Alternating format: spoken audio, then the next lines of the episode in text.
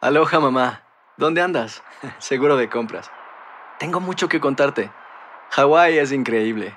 He estado de un lado a otro con mi unidad. Todos son súper talentosos. Ya reparamos otro helicóptero Blackhawk y oficialmente formamos nuestro equipo de fútbol.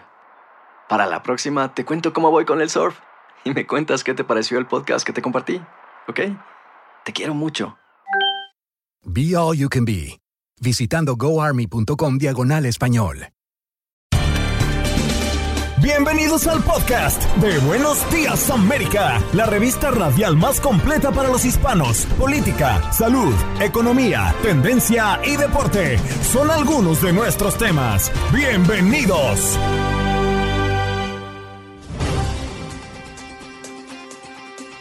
Y hoy, como todos los días, les ofrecemos nuestros titulares. ¿Qué ocurrió mientras usted dormía? ¿Qué pasó? ¿Qué pasó? ¿Qué pasó? Mientras usted dormía. Mientras usted dormía. Las autoridades ucranianas aseguraron hoy haber destruido un barco de transporte militar ruso anclado en el puerto de Berdyansk, una ciudad cercana a la asediada Mariupol. Muere reportera rusa por ataque aéreo en Kiev. Ya son cinco los periodistas fallecidos durante la invasión a Ucrania. Oksana Baulina, corresponsal del medio independiente ruso The Insider, murió mientras informaba sobre los bombardeos en Kiev, lo que supone al menos el quinto periodista que pierde la vida cubriendo la guerra en Ucrania. Se cumple el primer mes del inicio de los ataques de Rusia a Ucrania sin ninguna evidencia de retroceso en las pretensiones de Vladimir Putin, mientras que Zelensky acusa al presidente ruso de utilizar bombas de fósforo en Ucrania. Y Ucrania, por su parte, lanza una dura advertencia a Bielorrusia si entra en la guerra para unirse a la invasión rusa. El ministro ucraniano de Exteriores, Dimitro Kuleva, dijo hoy jueves, al cumplirse el mes de la invasión rusa de Ucrania, que Bielorrusia ni siquiera ni quiere ni está lista para participar junto a Rusia en la invasión, pese a las presiones, según dice que está recibiendo de Moscú para que intervenga. Vámonos a la zona triestatal porque varias organizaciones eh, se manifiestan el día de hoy para exigir más medidas contra el crimen varios vórtices y más destructivo, el tornado de Nueva Orleans ha sido el más poderoso en cinco años. El Servicio Meteorológico Nacional calificó al poderoso tornado de forma preliminar como el más fuerte que azotó la región desde 2017 con una categoría de al menos EF3 en la escala Fujita mejorada que clasifica de 0 a 5 la intensidad de los tornados. En el sur de la Florida investigan la muerte de un hombre que fue baleado al frente de su propia casa en el sureste de Miami-Dade dejan en libertad a dos hermanos latinos condenados hace 25 años por un crimen que no cometieron. Una jueza de Michigan dejó en libertad a los hermanos George y Melvin de Jesús, condenados en 1995 por la violación y asesinato de una amiga de la familia.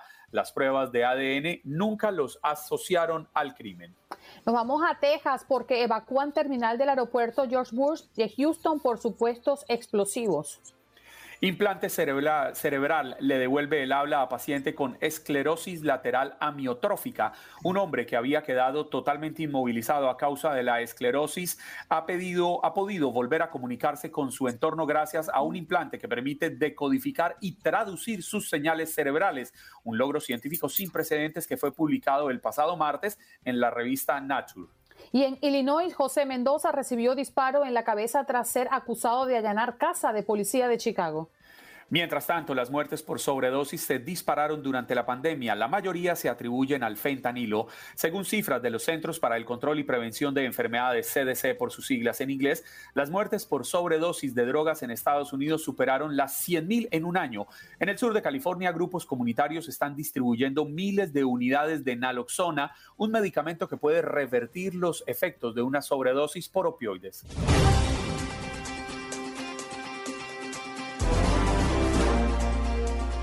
Además, tuvimos eh, conversación con Guillermo Cueto, analista de seguridad y exagente de la CIA, para analizar la invasión de Rusia a Ucrania. Hoy se cumple un mes desde el inicio. El doctor Edilberto Mejía Torres para hablar del divorcio. Carlos Austin, oficial de la policía en el sur de la Florida. ¿Cómo podemos prevenir los crímenes en nuestros negocios, hogares y también en la calle? Nuestro acostumbrado segmento de todos los jueves, Bajo la Manga, donde Clara Truyenque, Juan Carlos Aguiar y esta su servidora Andreina Gandica, les traemos un tema curioso. Y en los deportes, Andrea Martínez para hablar de los partidos hoy por las eliminatorias rumbo a Qatar 2022 en la zona de la Conmebol y la CONCACAF. También tuvimos la oportunidad de conversar con el doctor José Arturo, quien es infectólogo, porque sube el número de estados donde está la garrapata de la estrella solitaria, portadora de un raro y peligroso virus.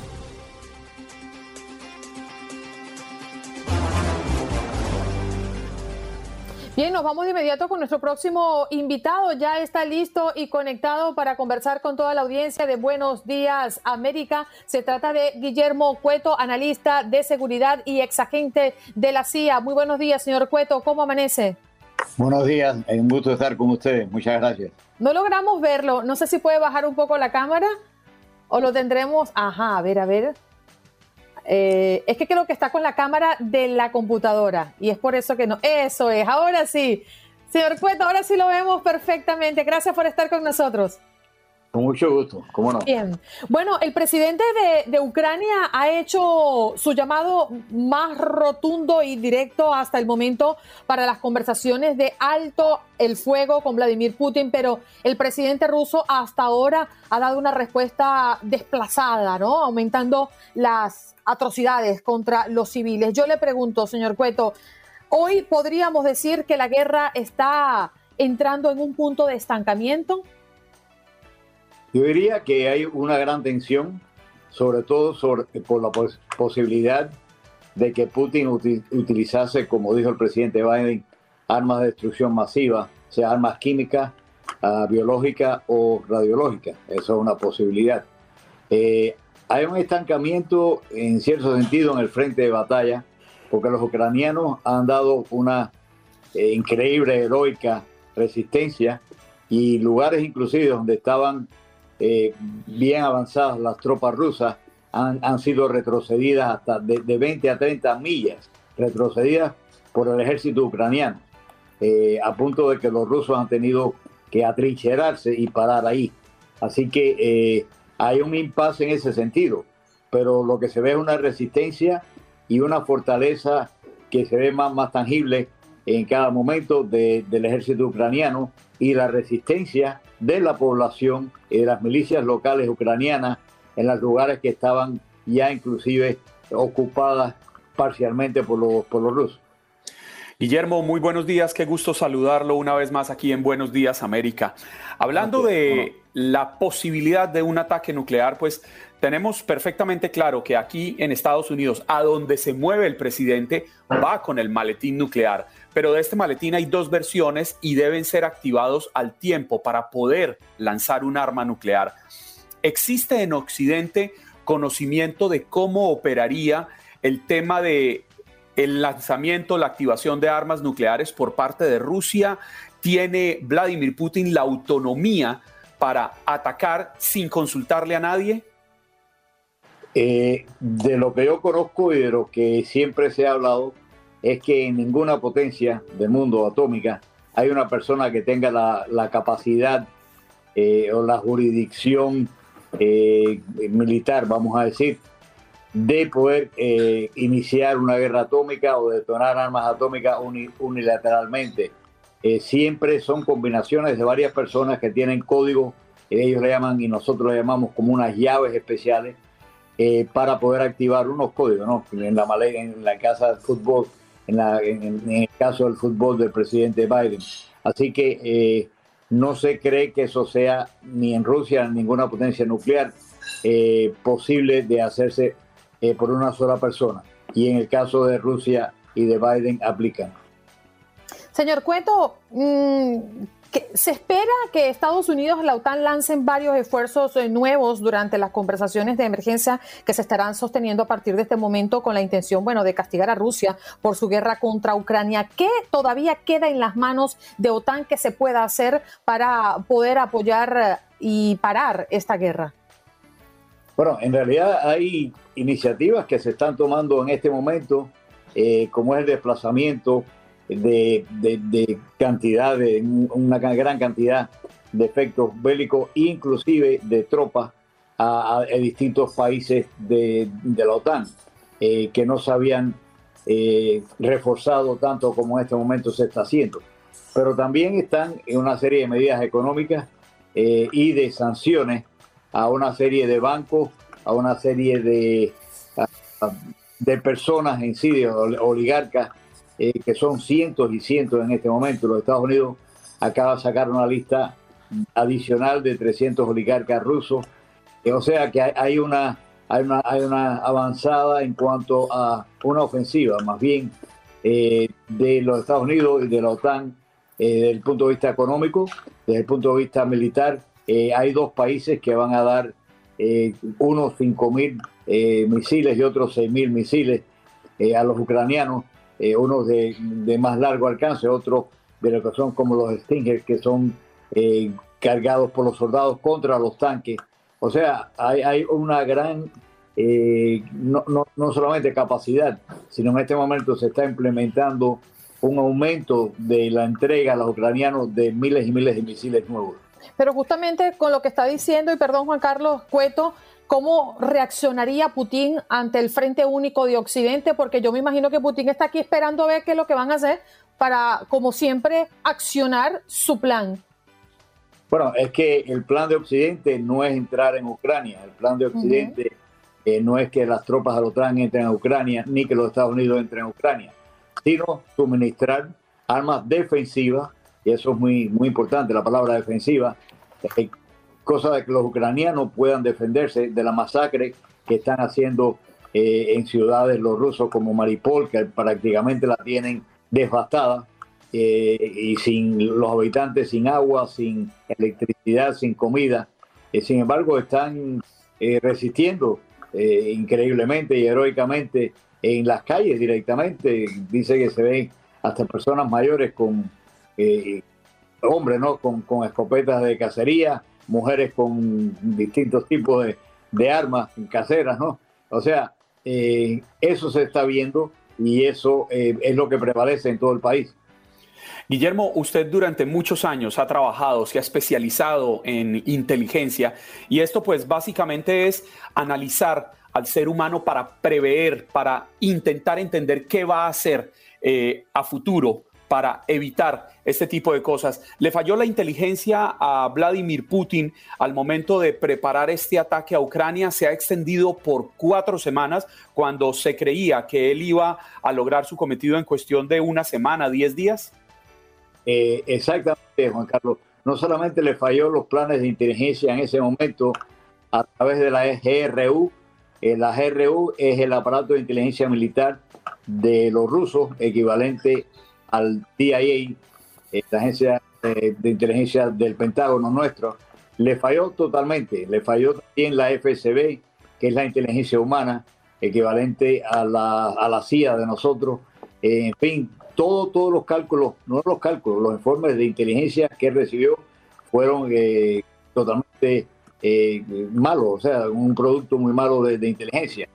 Eh, pero no solamente eso, sino que en este momento la parte táctica, basado también en la inteligencia y la estrategia, estrategia y táctica del ejército ruso ha sido horrible. En este momento por las condiciones climáticas de esta época, ya estamos en prácticamente mitad de marzo, eh, hay un problema muy grande porque los deshielos de los ríos, de los lagos y todas las vías fluviales, donde los tanques y los camiones rusos tenían que caminar, están en este momento eh, convirtiéndose en lodazales, eh, se estancan y no pueden avanzar, o sea, que son blancos mucho más fáciles de los ucranianos a través de los, eh, de los cohetes que decíamos eh, que son disparados contra los, contra los, tanques y también a través de unos drones que son drones kamikaze que tienen eh, los ucranianos que se extraen directamente en, contra de los, de los tanques. El 20% del efectivo militar de los rusos en este momento ha sido destruido, el 20%. Señor Cueto, nos queda un minutito, pero los objetivos militares han cambiado desde el inicio de la invasión, el pasado 24 de febrero, recordando que hoy se cumple un mes desde que comenzó pues esta guerra. Sí, eh, han ido cambiando porque a medida que los rusos han ido fracasando en sus planes de, eh, tomar Kiev, que era ellos pensaban que iban a tomar Kiev, que iban a colapsar el, gobierno de Zelensky, y lo que se han encontrado es todo lo contrario, de que Kiev se ha defendido fantásticamente bien a, través de las fuerzas ucranianas. Los rusos han tenido que retroceder, eh, han tenido eh, que eh, reposicionar las tropas de ellos, como decíamos, a 30 millas prácticamente de donde estaban. En, otros lugares también ha habido resistencia muy grande. En la parte de Oblast, en el este de Rusia, resistencia muy grande de los ucranianos, eh, en, la parte de, de Lviv, que, que, es un lugar también bastante, eh, bastante eh, poroso en el punto de vista que hay, que hay, hay mucho ataque ruso ahí, también se está resistiendo. O sea, es, una, una dinámica muy fluida en cuanto a la táctica en el campo de batalla y sí, los objetivos tanto de los ucranianos como de los rusos han cambiado. Señor Cueto, muchas gracias por estar con nosotros esta mañana. El tiempo se nos agotó, pero valoramos su tiempo. Con muchísimo gusto.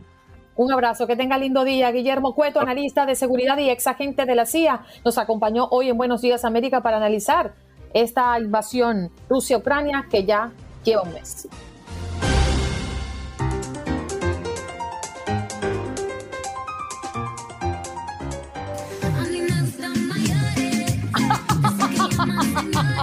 A ver, doctor, aparezca y denos una bailadita. Eh, eh, eh, a mí me gustan mayores, doctor Mejía Torres. Good morning. Buenos días. ¿Cómo están ustedes, chicos? Estamos muy bien, ahora mejor porque lo vemos y lo escuchamos. Ahora mejor aún. No sé por qué baja el audio del teléfono cuando conecto con ustedes, pero sé que el tiempo es muy limitado. Bueno, saludo a todos para ganar tiempo. Estimado Edilberto, muy buenos días. ¿Quiere ver lo que sucede conmigo cuando usted llega? Sí, ¿qué pasa? Mire, me ilumino. Y usted se va y me apago. No, no digas eso. Mira, hoy quería tratar el tema de, del divorcio la, La gran pregunta que se plantea mucha gente es, ¿qué tú prefieres? ¿Un mal matrimonio o un buen divorcio? Mm. La lógica te manda a un buen divorcio. ¿Tú sabes qué es lo que pasa? Que la, nadie se casa y se prepara para una ruptura, para un divorcio. Muy diferente a cualquier evento. Por ejemplo, tú te vas a casar y normalmente hacen cursillos prematrimoniales, ensayan el protocolo, la ceremonia de boda y todo eso. Pero a nadie le mandan una tarjeta predivorcional, ni ensayan el divorcio, cómo van. No hay. Además, ni cursillo. le envían una tarjeta, como por ejemplo eh, la graduación de mi hijo o la graduación de mi esposo o mi esposa. Eh, a ti te mandan una tarjeta de invitación eh, para los aniversarios de boda, te mandan una tarjeta para la graduación, para el bautizo, para los 16 pero a nadie le manda tarjeta de invitación para la fiesta de divorcio. De manera que nadie está preparado para un divorcio. Ahora hay un dato que yo quiero resaltar. Todos somos casados, pero hay una situación que se da y nadie la quiere tratar. No sé por qué. No oigo siquiera ni psicólogos, ni psiquiatras, ni terapeutas. Es con relación a la infidelidad que es una de las causas más comunes de ruptura de una relación de pareja. Eh, las cosas pasan, dicen, bueno, vamos a aceptarlo así. No.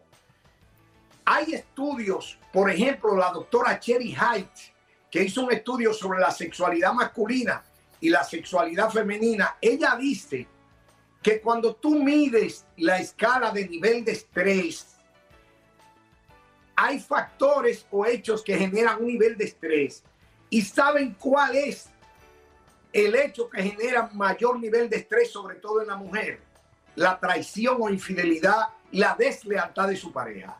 Incluso, dice la doctora Cherry Hyde, en estudios hechos con más de 10 mil mujeres, que una mujer se recupere emocionalmente más rápido de la muerte de su pareja que de una traición. Fíjate lo que duele una traición, ¿eh? Entonces, lo grave de esto es que dicen, bueno, yo te perdono y dejan eso así, sin ir a terapia. Eso es fatal. Dice que en la llaga que se tapa se pudre. Debe ser curado y tratado, sea psicológicamente, místicamente o filosóficamente, pero hay que tratarlo. Me decía, ah, ya él se mejoró o ya ella cambió. No, eso queda ahí, ese sustrato.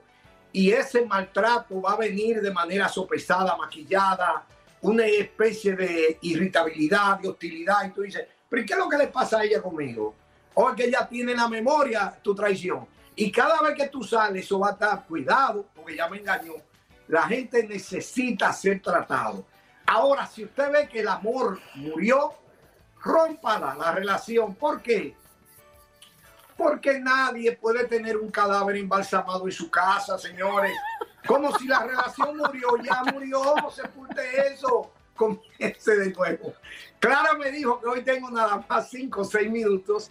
Bueno, yo creo que terminé, así que déjame saludar a mi amigo eh, Jaime Venegas en las fincas de Nueva York, que no sabía que habían bautizado en honor a Andreina uno de los ejemplares vacunos más bonitos de la finca. Le echaron agua oxigenada para que se pareciera a mí. Una vaca rubia, la vaca blondie. Doctor, gracias por estar esta mañana con nosotros. Acá nuestra audiencia lo saluda, dice Manuel Darío. Saludos a todos, en especial a mi amigo el doctor Mejía. Por aquí también lo tachan de lámpara de la sabiduría, Félix Rosado. Vaya, doctor, usted se lleva lagos. Gracias. Eh, nos vemos el próximo jueves. Que tenga un feliz día. Bye. El doctor Mejía Torres. Y ahora nos preparamos para sacarlo debajo de la manga, Jorgito. ¿Qué tienes? ¿Qué tienes? Bajo la manga. Ajá. ¿Quién comienza a ver? Pues si quiere comienzo yo. Ay, ay, ay, tenemos tiempo, dele. Para que ustedes no digan que yo me intimido. Dale, comienzo, dale. comienzo haciéndoles una pregunta. Si yo les utilizo a ustedes un nombre, ¿en qué región del mundo pensarían? A ver. Belgravia. Eh, por Asia. Claro. Belgravia. Bel, Belgravia. Belgav- Belgravia. Croacia. Pues déjenme decirles que el nombre suena mucho a esa zona de el este de Europa o Asia, por allá a Rusia, estos países, pero no, les estoy hablando de un barrio en Londres, en la capital británica. Y es que resulta que este barrio se ha convertido en la meca de los oligarcas rusos en Londres en los últimos años. Y ustedes no se imaginan las mansiones que hay en este lugar exclusivo le- casas de cuatro o cinco pisos, con piscinas, con canchas de tenis en sus patios, unas cosas hermosísimas. Se calcula, y esta, este, este estudio salió recientemente a propósito de la persecución que están haciendo de los activos de los rusos en diversas partes del mundo, que al menos hay inversiones que superarían los 1.500 millones de libras ester- esterlinas, el equivalente a 2.000 millones de dólares, solo en Londres y particularmente en esta zona de Belgravia. Y pues esto se conoció a raíz de que hace una semana unos manifestantes se apoderaron de una mansión en Belgravia, una casa hermosísima llena de todos los lujos, las exquisiteces, y tuvo que intervenir la policía para sacarlos porque era propiedad privada. Esto era lo que les quería compartir el día de hoy. Oye, interesante. Ruédalo, Jorgito, que la viene clarita. Ruédalo. Tienes? ¿Qué tienes? Bajo la manga. Venga, ¿vas tú o voy yo? Vaya, Clarita. Váyale. Bueno, el carro más largo, es que tengo aquí la noticia, tengo que girar la cabecita un poquito. El carro más largo del mundo. ¿Cuántos de metros creéis que El de mide? Andreina Gandica. Aparte, el segundo más largo ¿Cuántos metros mundo. puede tener el carro más grande del mundo? Podrían ser unos Largo. 20 metros. ¿Cuántos, eh, Juan Carlos, dices tú? Mm, 12 metros. Meh. 30 metros. ¿Cómo? Y tiene piscina y trampolín. Sí, sí, sí, sí, sí. Tiene una longitud de 30 metros, ha sido restaurado y está listo para que las personas lo puedan admirar y también en el Imperio Gandica probablemente alquilar. Este vehículo fue construido en 1986, o sea que es más viejo que el arroz, en California. Y ah, se llama The American Dream. Oh. Originariamente tenía 18,28 metros de longitud, dos motores V8, uno delante y uno atrás. ¿Sabéis cuántas ruedas? ¿Cuántas? 26 ruedas. Ojitos se te pinchen. ¡Qué ruina! Si cuatro salen caras, calculad 26. 26 Y, ah, y entonces alargaron el vehículo. Primero medía 18 metros con 28 centímetros y lo alargaron hasta 30 metros y medio, ganando el récord Guinness para ser, por ser el carro más largo del mundo. Oh, qué interesante. Bueno, quedamos cortos tú y yo, Juan Carlos. Aquí acabo de abrir la foto, es impresionante. Oye, Me pudo la curiosidad y me fui a buscarlo en Google la foto. ¿cuántos pasajeros creéis que caben? No, pues con, con 30 metros pueden montarse 40 personas. De 50 tamaño, personas. de tamaño normal, ¿vale? Humano. No muy delgados y tampoco obesos mórbidos. O sea, tamaño normal de personas. Esto dice que caben 75 pasajeros.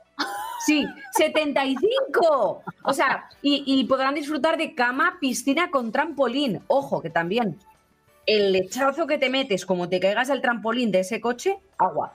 Pero bueno, piscina con trampolín, jacuzzi, bañera, campo de minigolf y varios televisores, además de teléfono y nevera. Pone que para guardar comesti- comestibles, pero también unos vinitos y unas sangrías caben. Está bueno. Pero usted toma o no toma vinito. Más bien ruede la Jorge y vámonos con Andreina Gandica lo que nos trae. ¿Qué tienes? ¿Qué tienes? Bueno, durante las últimas décadas, la ciudad de Dubái se ha convertido en una de las más avanzadas del mundo en cuanto a arquitectura y tecnología, pero también aquellas cosas lujosas que uno dice, no, no creo que eso exista. Y tampoco creo que existan las personas que puedan pagar por ello. Pues sí. Colecciones privadas de tortugas. Nosotros aquí tenemos perros, tenemos gatos, pero no, allá en Dubái las personas coleccionan tortugas y cada tortuga puede estar costando entre 200 y 500 dólares. Otra cosa ostentosa por lo cual la gente paga muy fuerte en Dubai son los postres comestibles de oro. Un postre te puede costar hasta mil dólares y hay varios sitios que los ofrece. Demasiado billete. Coches acuáticos. Bueno, ellos dicen que los primeros coches eh, eh, costaban una módica suma entre 135 mil y 150 mil dólares y Ah, no tienen más. que ver los coches acuáticos. No, no, no. La verdad es que esto es de otro nivel. Y les voy a dar otro dato. Hoteles submarinos que puede costar la noche entre 6 mil y 7 mil dólares, conocido principalmente por sus edificios altos, las islas artificiales, pero que no, que Dubái tiene también hoteles submarinos. Señores, mucho billete en Dubái, por eso pagan allá los residentes. Llévanos, llévanos y vamos a ver si es verdad. Me encantaría ir a Dubái, pero creo no tener el nivel para complacer mis gustos y mis caprichos. A mí, a mí también me encantaría ir. Dicen que es precioso. Sí. No, pero hay que, hay que hacer el esfuerzo, parcera. Prográmelo y seguro que organizando, ahorrando por aquí y por allá, Pues se no ibas, a ir, no ibas a ir a un partido de fútbol a Dubai, dijiste el otro día. Sí, ¿No? ¿Quién, bueno, Andreina? No, la tú. carrera. Ah, Eh, Juan Carlos. Que yo iba a ir a un partido en Dubái, no. querías, Qatar. ¿no? No, que yo contemplé la posibilidad de ir al Mundial de Qatar con mi esposa. Ah, vale, que no es lo mismo. Oye, y me acordé mucho revisando la lista de cosas ostentosas que tienen en Dubái por lo cual pagan, porque los coches de policía no son Chevrolet, ni, ni, ni, ni no sé cu- cuáles son los carros que funcionan aquí, Dodgers. Allá lo que funcionan son los coches Lamborghini. Así se mueve la policía en Dubái, de nivel. Oiga, eh, me, me dejó boquiabierto. Tampoco lo sabía. Sí, no, no, no, una cosa impresionante. Señoras y señores, este debajo de la manga ha finalizado con suerte, con tiempos para todos, y poder hablar y poder contarles qué tenemos debajo. Estamos mejorando muchísimo, ¿eh? Lo que es la gestión del tiempo de forma gratuita. Oye, pero qué productivo nos hemos vuelto últimamente. Pero a mí lo que más me impresionó es el tiempo que usó Juan Carlos. No, pues que después, después de los regaños que de los que he sido víctima en las últimas dos semanas, pues dije, no, tengo que hacerlo corto. Pero yo, carreta para seguir hablando, hubiera tenido bastante. No, no, no nos cabe ninguna duda. No, no tenemos duda de eso, no se preocupe, no aclare qué ocurre ese.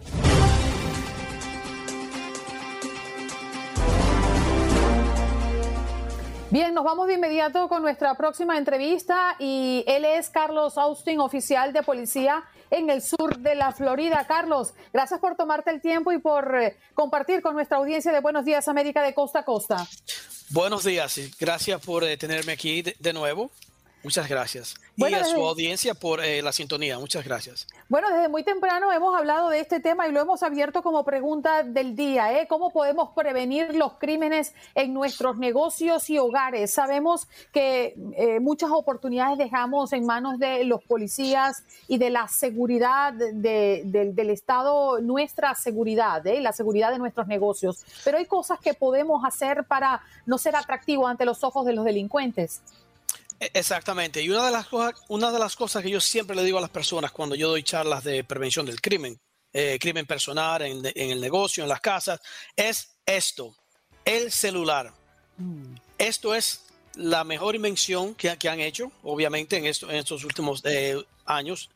Pero el celular, todo el mundo está siempre pendiente a su celular, siempre está, eh, está pendiente al Facebook, al Twitter, al Instagram, lo que está pasando. Y siempre yo le digo a las personas, mira, ve a un sitio público, siéntate y observa a las personas. Y tú verás que todo el mundo va a estar en el celular, nadie está pendiente a lo que está pasando alrededor de ellos. Y yo, yo creo, yo pienso siempre que cuando las personas tienen esto en la mano, ellos eh, le dan la oportunidad al criminal eh, a que ellos sean víctimas de un crimen. Por ejemplo, nosotros eh, tenemos lo que se llama, no sé si pueden ver eso. Sí. El triángulo, el, el triángulo del crimen, ¿sí? La Ajá. víctima, el criminal y la oportunidad. Nosotros deberemos de quitar la oportunidad para que no haya un crimen. ¿Cómo se puede hacer eso? Por ejemplo, siempre esté pendiente si usted está afuera a lo que está pasando alrededor de usted. Si usted se va a aparcar en un sitio eh, y sabe que es en la tarde, aparquese en un sitio que esté que haya más personas, eh, un sitio cerca de donde usted va a ir. En las casas podemos poner alarmas. Hay muchas compañías de alarmas que ofrecen eh, de descuentos. Y también podemos eh, comprar nosotros mismos unas alarmas que son no son conectadas pero son unas alarmitas que uno pone en las ventanas o en las puertas. Esto uno lo puede conseguir en cualquier tienda o en, el internet. Y también debe, de, deberíamos de hablar con nuestros niños. Yo siempre digo a los padres hablen con los niños desde temprana edad y díganle eh, tengan un plan. Si algo pasa si usted está afuera y si hay un crimen, siempre busque a, a, sus padres o siempre busquen policía. Una de las cosas que, que, yo siempre me, como que pienso es que los padres siempre dicen a los niños, mira, si te portas mal, te voy a buscar a la policía.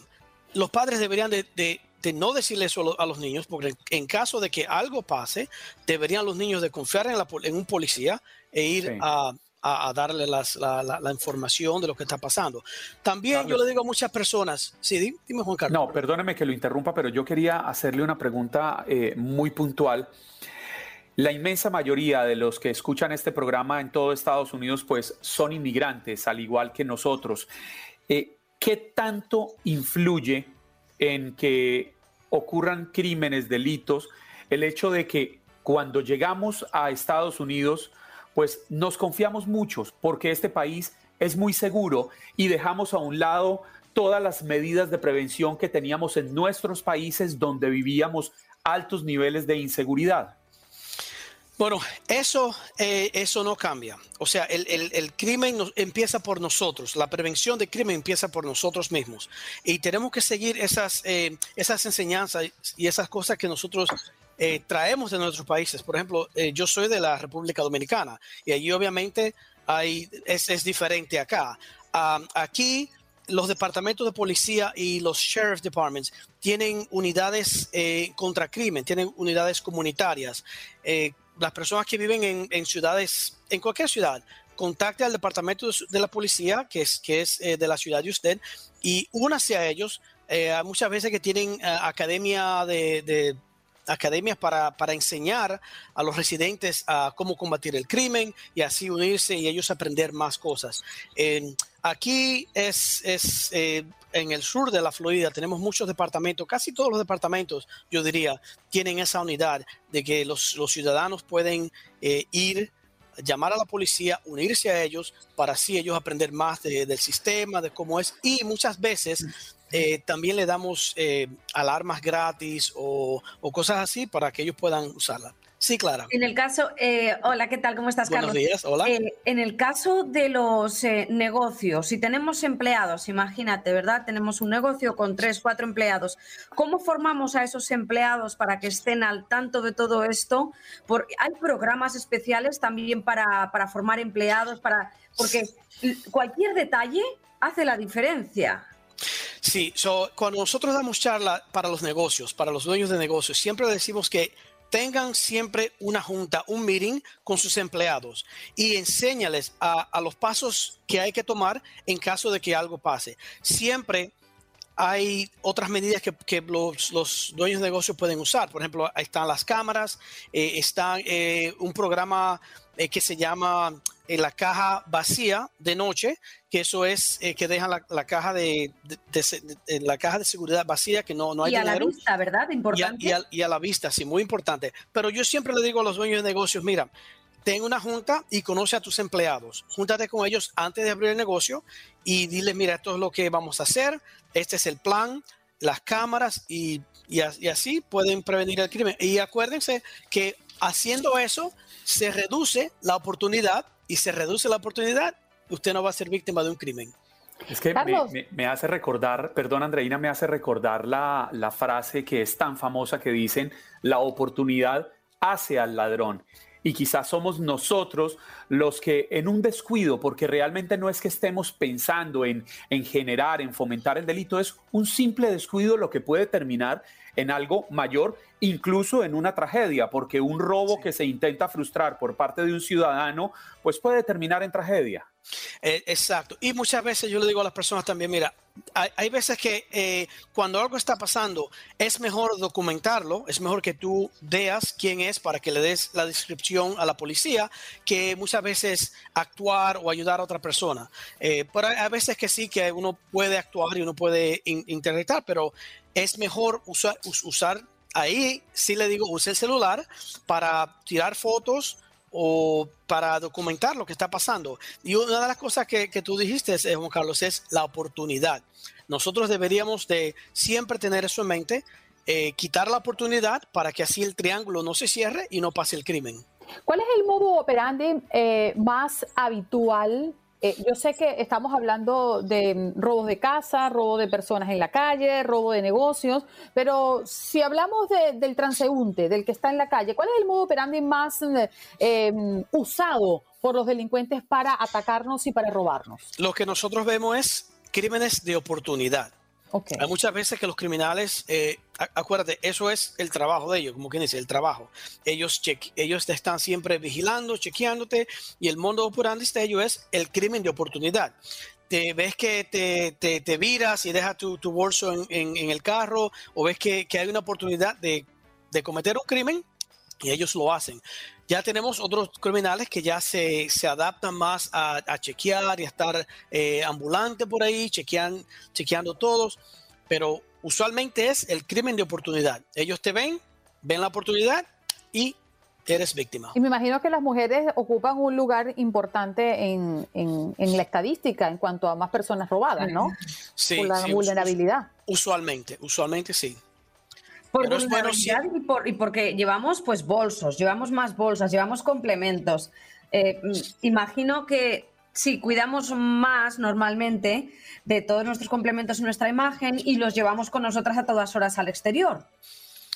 Mira, yo hago un, ej- un ejercicio especialmente con, con madres, cuando yo hago un, un- uno de estos eh, workshops y vamos a un, un parqueadero y ponemos una persona, un, un criminal en el parqueadero y yo le digo a la, a la madre, entra al carro, a ver cómo tú lo haces. Y usualmente el 90% de, la- de las veces la madre entra al carro sin darse cuenta de lo que está pasando. Ahí está la oportunidad de que ese criminal venga y le haga un daño a esa- madre o a esa persona en realidad. Hay Eh, siempre que estar pendiente de lo que está pasando, por favor. ¿Cómo entramos favor. al carro? Entonces, de espaldas. Ah, ese es el problema. Puedes esperar. Si tú ves algo, dinos la que- incógnita. Es- ves algo que está que no está bien, puedes esperar o puedes llamar a otra persona o puedes ir a la tienda donde saliste y decir, "Hey, por, por favor, me pueden acompañar al carro. Hay muchas cosas que podemos hacer nosotros mismos para protegernos. Me quedan 30 segundos, pero sí o no, Carlos. Cuando llamamos a la policía por una sospecha, ¿la policía acude al lugar?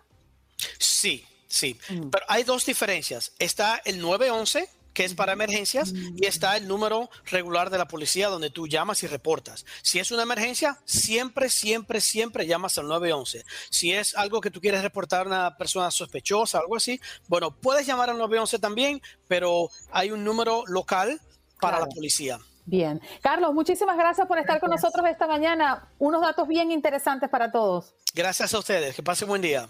Allí lo escuchaban. Él es eh, Carlos Austin, oficial de la policía en el sur de la Florida. Estás escuchando el podcast de Buenos Días América, la revista radial más completa para los hispanos. Escúchanos en las diferentes plataformas: Euforia, Spotify, TuneIn y iHeartRadio. Tu DN Radio. Vivimos tu pasión. Hacer tequila, Don Julio, es como escribir una carta de amor a México. Beber tequila, Don Julio, es como declarar ese amor al mundo entero. Don Julio es el tequila de lujo original, hecho con la misma pasión que recorre las raíces de nuestro país. Porque si no es por amor, ¿para qué? Consume responsablemente. Don Julio Tequila, 40% alcohol por volumen, 2020. Importado por Diageo Americas, New York, New York. Co- Como dicen los grandes, la liga se gana partido a partido. Partido a partido.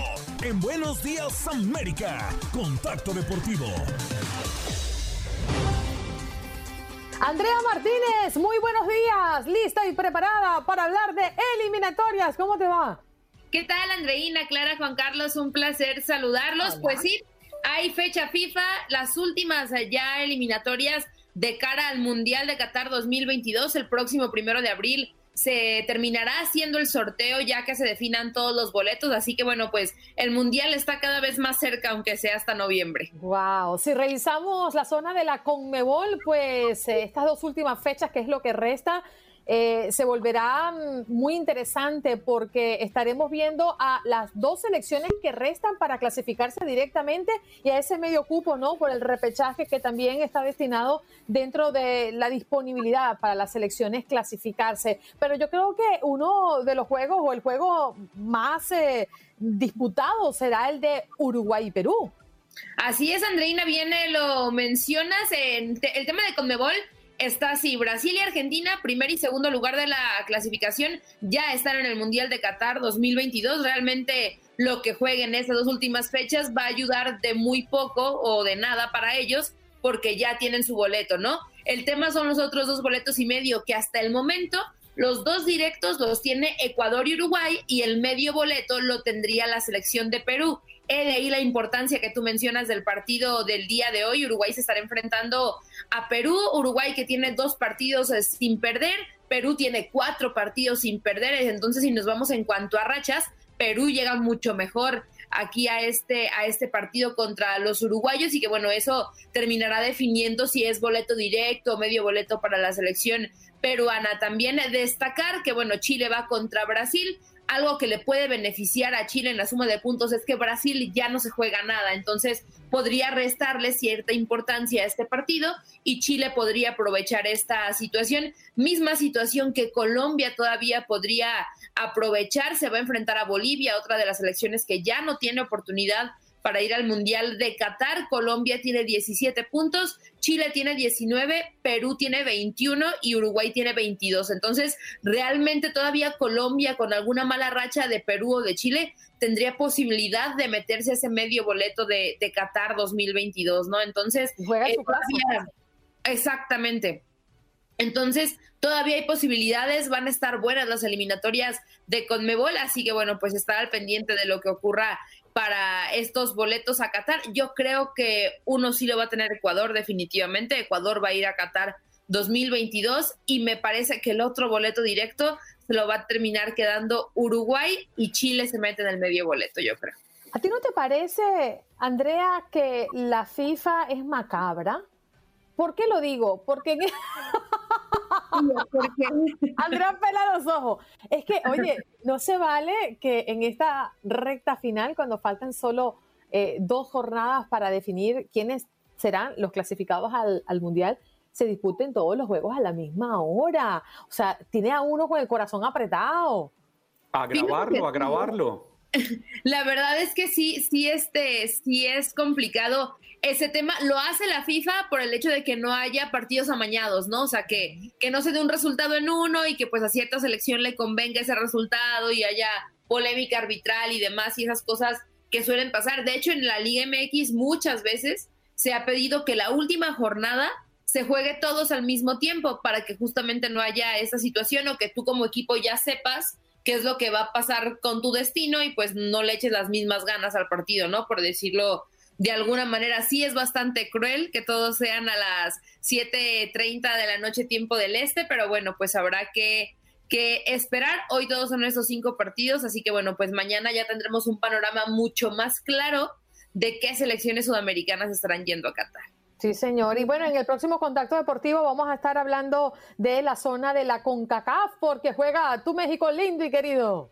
Sí, juega México contra Estados Unidos, el partido más esperado. El que gane tiene prácticamente el boleto directo a Qatar 2022, así que será un buen duelo, creo yo. Ya vamos a estar hablando justamente de las declaraciones del el seleccionador de Estados Unidos. Estuve escuchando ayer sus declaraciones y él presume de las últimas tres victorias que ha tenido eh, su selección ante México. Sí, va, va, va, a estar muy bueno por, por ese tema, ¿no? Yo creo que va a terminar en empate, mm. pero sí, creo que el poderío que ha tenido Estados Unidos con México en este último año ha sido bastante. Entonces, será un buen juego. Esperemos que así sea. Guantes puestos esta noche. ¿Qué? ¿Ah? Yo quería hacer una pregunta antes de que nos vayamos con los deportes. Yo, yo estaba inspirada. Okay. No, no, pero yo enseguida le recuerdo la inspiración y póngale cuidado que usted no, no me haga pucheros, Andreina, por favor, no, no llore. Óigame, Andreina, ¿usted está de acuerdo conmigo en que Andrea es Sí. una joven Sí, muy sí. culta? Claro, curtísima. prepa- preparada, que ella sabe muchas cosas. Andrea, ¿usted ha oído hablar de Huesca? Ya estamos Sí. las. Sí. ¿Y qué sabe de Huesca? No mucho. Pues la verdad, más por el equipo de fútbol. Gracias. O sea, usted sigue el fútbol de segunda división español. Llegó a estar en primera división alguna vez el Huesca, creo que hace un año o dos ¿Alguna años. vez por allá? En los años 80. No, no, no, hace como uno o dos años estuvo Huesca en primera división, si no me falla la memoria. Hace como uno o dos años. Es que En el Clara, 2020, es de, 2021. Clara es de Huesca. ¿Eh? Y ella nos asegura que Clara es el rival a derrotar por parte del Real, del Barcelona, de todos estos grandes.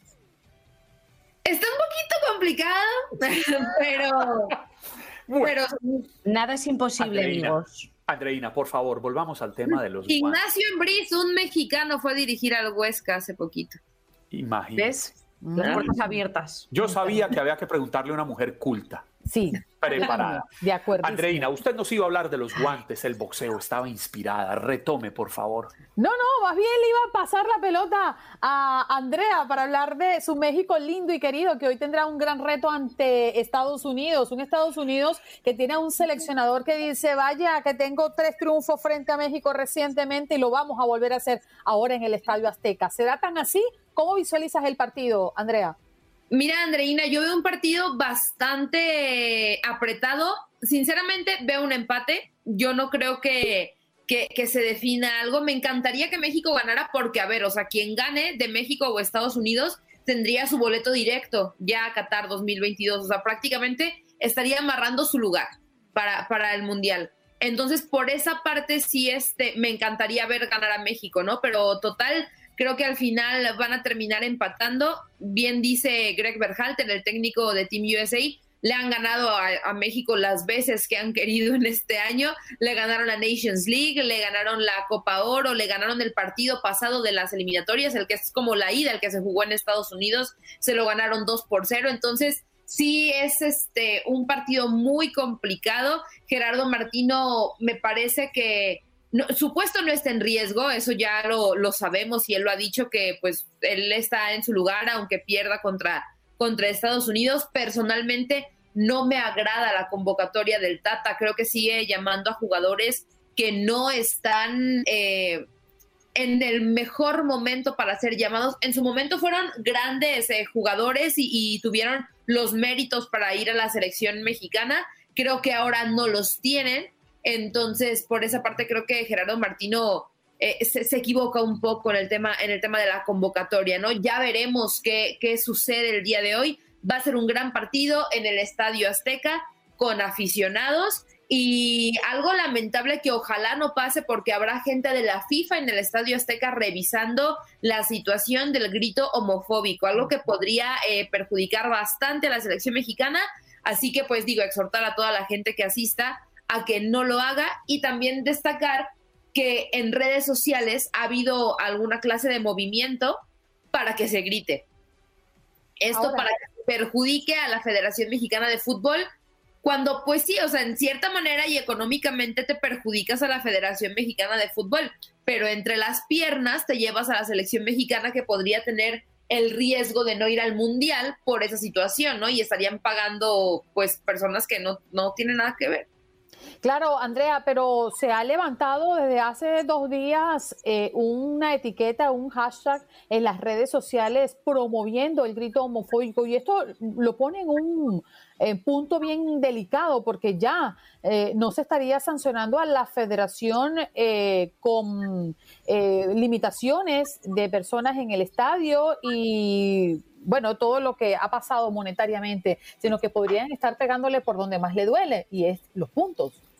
Sí, claro, el tema, el tema de los puntos que sería pues sumamente importante porque eso te complica el pase al mundial, ¿no?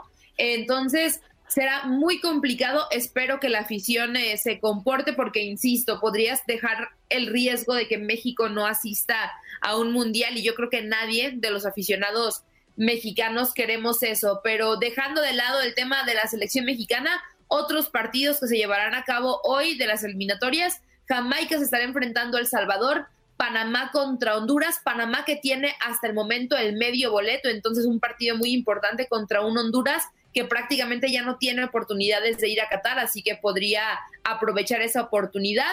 México se estará enfrentando a Estados Unidos y Costa Rica tendrá un complicado compromiso contra Canadá, que es el líder de las eliminatorias. Los últimos cinco partidos los ha ganado, tiene 25 unidades y digo complicado para Costa Rica porque en cuanto a puntos podrían meterse a ese medio boleto si es que Panamá no le va bien en esta fecha FIFA. El problema es que van contra Canadá, que creo que ha sorprendido a propios y a extraños en cuanto a, a lo que ha, hecho en estas eliminatorias, ¿no? En Canadá me parece que es una gran selección, es una de sus mejores generaciones y van a estar en Qatar 2022 después de muchísimos años de no haber ido un mundial.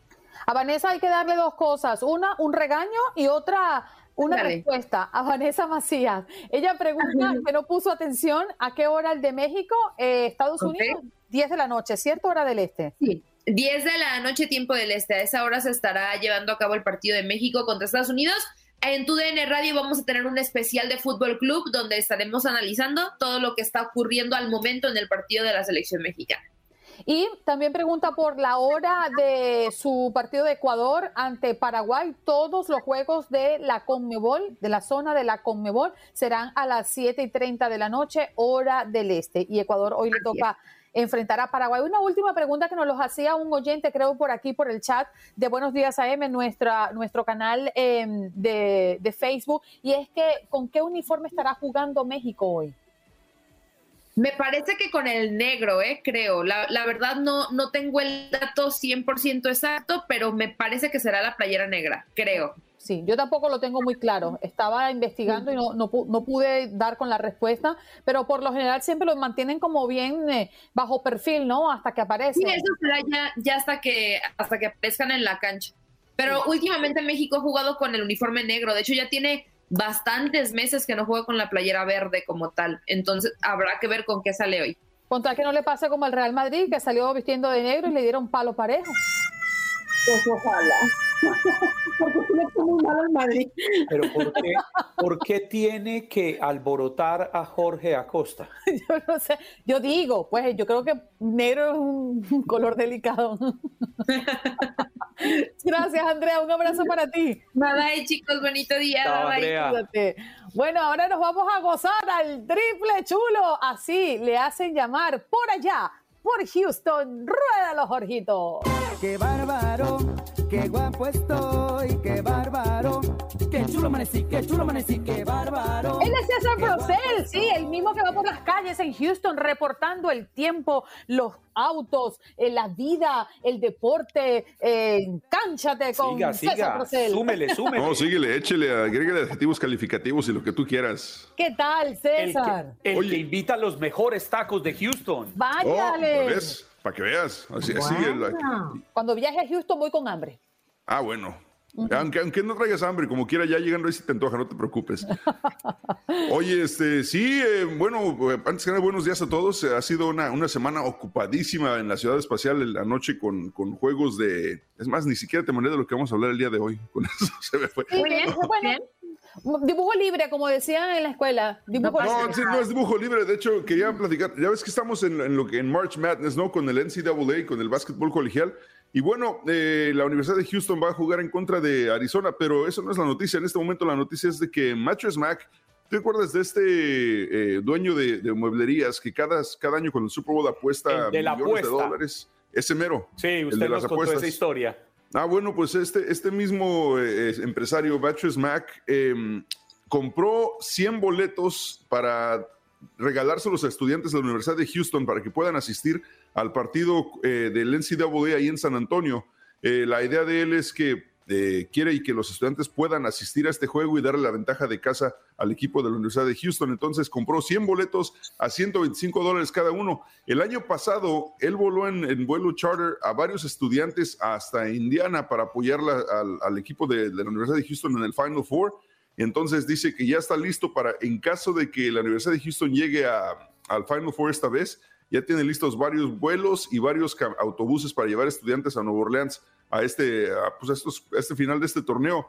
Así que, pues apoyando a la universidad, principalmente porque sus dos hijas fueron estudiantes de esta universidad, la Universidad de Houston, que también pues es mi alma mater, así que tenemos que apoyar a los Cougars todo este fin de semana, ¿eh? Pero qué bonita, qué bonita actividad. Sí, cómo no, A mí, o me- sea, a mí me emociona mucho cuando veo que los empresarios dedican recursos a fomentar este tipo de cosas, a ayudar a los jóvenes, a entenderles que soñando todo es posible. Exacto, son buenas historias y, te digo, el señor la verdad es muy querido en la ciudad de Houston, eh, digo, más allá de, de- de que sea negocio, publicidad, el señor eh, cuando por ejemplo se, se inunda la ciudad por los huracanes, él abre sus mueblerías y, deja, y las convierte en asilos para las personas que se quedan eh, con, sin casa porque están inundadas. Entonces el señor la verdad que siempre a la ciudad de Houston le ha apoyado bastante y creo que él ni siquiera nació aquí, creo que él nació en Dallas, si no me equivoco pero pues ha estado en la, en la ciudad de Houston desde los 70 algo así, entonces es muy querido aquí en la ciudad. Oye, Juan Carlos, yo también soy muchacha y necesito incentivo. Usted necesita incentivos. ¿Cómo quiere que le incentivemos, Andreina? Dinero. Ah, con, Clara- con Clara, con guacamole. Clara, ayúdeme gestionando una, una reunión con el pelado. César Procel y yo nos reunimos con el pelado y vamos a hablar del aumento de Andreina Gandhi. El pelado no está disponible para hablar de aumentos. Andreina, se le acaba de embolatar el estímulo. Qué rápido, qué rápido le pagan la, La, luz a los intención, muchachos. la intención la hubo, César. La hubo la intención. El único Oye, estímulo que vais a tener aquí es si por un casual Biden da otro estímulo de estos más de la pandemia. De lo contrario, tengo no, no preocupes. lo que te va a estimular es el día 15 de abril cuando se venzan los impuestos, vas a ver. No me acuerde. No me acuerde que me devuelvo. Oye, qué, qué bonito, qué bonito color traes, Clara. Mira nomás, hasta parece que Eso. nadie más. Pero si hemos venido iguales. Mira nomás, mira. A Juan Carlos, no- a con Juan Carlos la- yo la- quedó. Con Ah. la diferencia que César sí podría ponerse de pie y está completamente vestido. Clara está en pijamada de la Perdona, abajo. no es no, verdad, llevo no- leggings. No, qué horror. Mira nomás los juanetes y los callos allá, todo lo que dan también. Perdón, yo no Y tengo ni blanca, juanetes y ni callos. blanca como un vaso de leche. No tengo ni Eso sí, eso sí. Dice, dice, dice, tengo tantos hongos que hasta brinca Mario Brothers en las patas. No es cierto, vámonos. Ay, qué horror, Dios mío. ¿Qué tendremos en Encanchados, César Procel? Enganchados, estamos hablando de las eliminatorias mundialistas, por supuesto, hablaremos del Final Four, hablaremos de los partidos amistosos que se llevaron a cabo estos, en, eh, esta semana y por supuesto tendremos información de todo el mundo deportivo, hasta de un accidente de ciclismo que, que está horrible porque pues vas en tu bicicleta y de repente estás en el precipicio. Mire. Así que hablaremos de todo eso el día de hoy. Le tengo información de última hora para enganchados. A ver. La selección Colombia, en rechazo a la invasión de Ucrania, decidió no ir a Rusia. Y Venezuela no, también no, se no une. ir a Qatar. Ah, bueno, dije a Rusia, pues nadie va a ir a Sí, no, Rusia. no, no, no. Decidió no ir a Qatar en rechazo a la invasión de Rusia y Ucrania. Dijo, no vamos al Mundial. Venezuela se une a Colombia. Venezuela, Venezuela también se unió en un acto solidario, tampoco va a Qatar. Bueno, y bueno, ta- tanto, Al tanto final se- el Huesca va a ir a Qatar. hay, hay tanta solidaridad que Argentina prefirió jugar el viernes contra Venezuela, al fin que nadie tiene nada que perder ahí. Al tiempo. Ya me tengo que ir, ya, esa Adiós, carita. Es mejor. Adiós. Qué chula se ve enojada Andreina. Ya regresamos.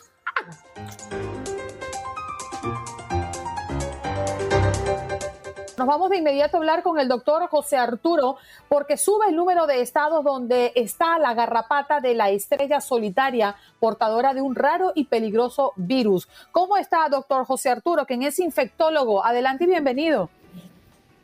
Hola, muy buenos días, pues mucho gusto por la invitación al programa. Eh, y pues bueno, sí, eh, este es un virus que ya conocíamos desde el 2009, primer, fue, fue justamente reportado en los Estados Unidos de América. Es un virus perteneciente a los bandavirus. El virus Heartland es un virus que eh, lo portan ciertas garrapatas. De hecho, son enfermedades transmitidas por vectores, en este caso insectos, que son las garrapatas, y que transmiten el virus, estas garrapatas, al picar al humano.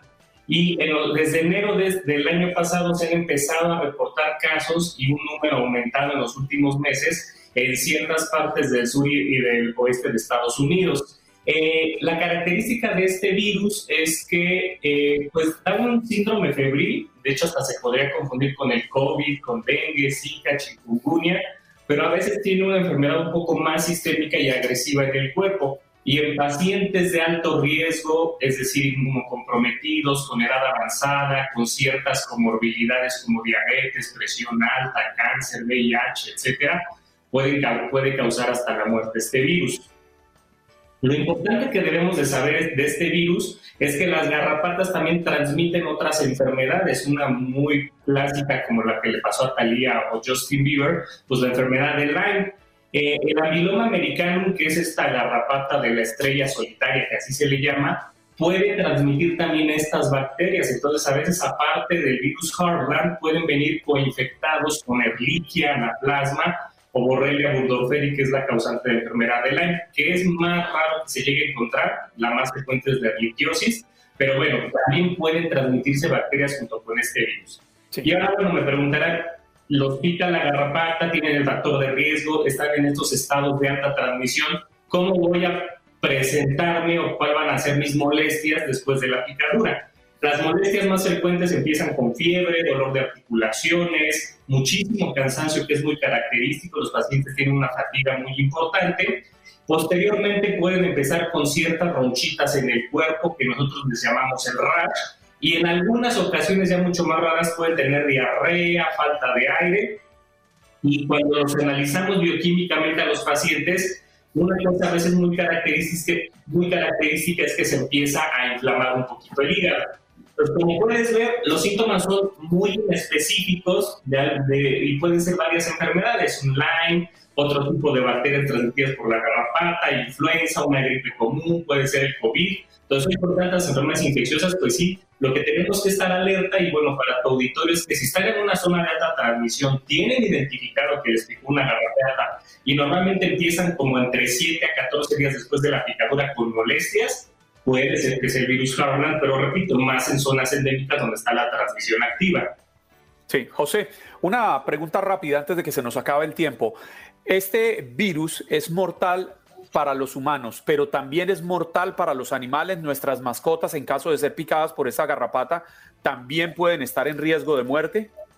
Eh, las mascotas, ciertos eh, mamíferos, sí, sí está muy bien reportado que pueden portar al virus, pero normalmente estos animalitos o nuestras mascotas son reservorios. ¿Qué quiere decir? Que ellos pueden portar el virus, pero no desarrollan la enfermedad, como lo que ha pasado en la mayor parte de los animalitos que se infectan por SARS-CoV-2. Entonces, los animales no están realmente en un riesgo importante de muerte, sino solamente portan al virus sin que presenten una enfermedad y se les llama reservorios. Pero ellos mismos, una garrapata les puede picar, se puede infectar la garrapata y obviamente el humano se puede infectar después de la picadura de la garrapata. Esto es más frecuente pues, en las personas que tienen una granja o que tienen muchos animalitos y que no les quitan sus garrapatas. Por eso de lo importante en las medidas preventivas es, pues obviamente, si tienen animales, conviven con animales, pues quitarles las garrapatas, tener limpio el ganado, los animales que viven en casa. Y si van a hacer camping, exploring o van a ir al campo, pues que siempre lleven pantalón, que no se metan a zonas muy boscosas o con mucha maleza, para que, porque ahí normalmente están las garrapatas en los pastos muy altos, allá en esta zona de Estados Unidos, donde se está transmitiendo el virus. Doctor, vamos a completar para decirle a la audiencia que se han identificado casos en Arkansas, Illinois, Indiana, Iowa, Kansas, Kentucky, Missouri, Carolina del Norte, Oklahoma, Tennessee y ahora en Georgia, que parece que está fuerte, ¿eh? fuerte, fuerte la cantidad que han detectado ya hasta el día de ayer, que fue el cierre del informe. Doctor, gracias por estar esta mañana con nosotros. Gracias a ustedes por la invitación. Un saludo a su, auditorio. Feliz día al doctor José Arturo, infectólogo que nos acompañó hoy para hablar de esto que ha puesto en alerta varios estados en los Estados Unidos. El número ya se ha incrementado donde está la garrapata de la estrella solitaria, portadora de un raro y peligroso virus. Gracias por acompañarnos en nuestro podcast. Buenos días América. Y recuerda que también puedes seguirnos en nuestras redes sociales. Buenos días AM en Facebook y en Instagram. Arroba Buenos días América. AM. Nos escuchamos en la próxima. Regresó la venta para amigos y familiares de JCPenney, con 30% de descuento extra por toda la tienda. Esos son ahorros por encima de nuestros precios ya bajos. Ven con tus amigos y familiares y ahorren en grande. Y recuerda, el Día de los Padres es el 16 de junio. Y en JCPenney puedes encontrar el regalo perfecto, desde ropa, calzado, artículos de cuidado personal y más. JCPenney, vale la pena. Cupón válido del 3 al 9 de junio en selección de estilos. Aplican exclusiones. Detalles en la tienda jcp.com.